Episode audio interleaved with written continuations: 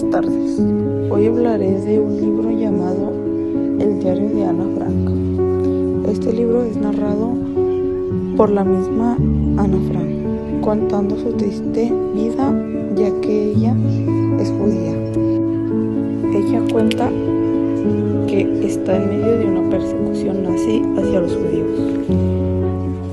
Logra esconderse en un anexo junto a toda su familia ella cuenta está en medio de una persecución nazi hacia los judíos.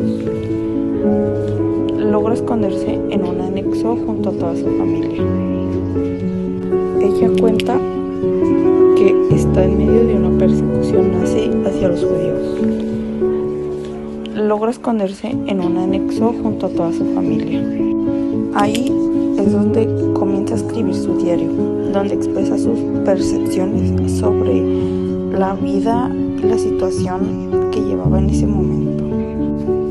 Ella comenzó este diario entre el 12 de junio de 1942 y el 14 de agosto de 1944. Este libro para mí es un poco triste y encontrado de sentimientos.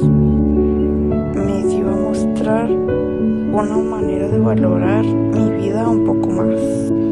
Ana Frank desde el encierro en el anexo soñaba con ser escritora y tristemente ella no supo que su libro dio la vuelta al mundo.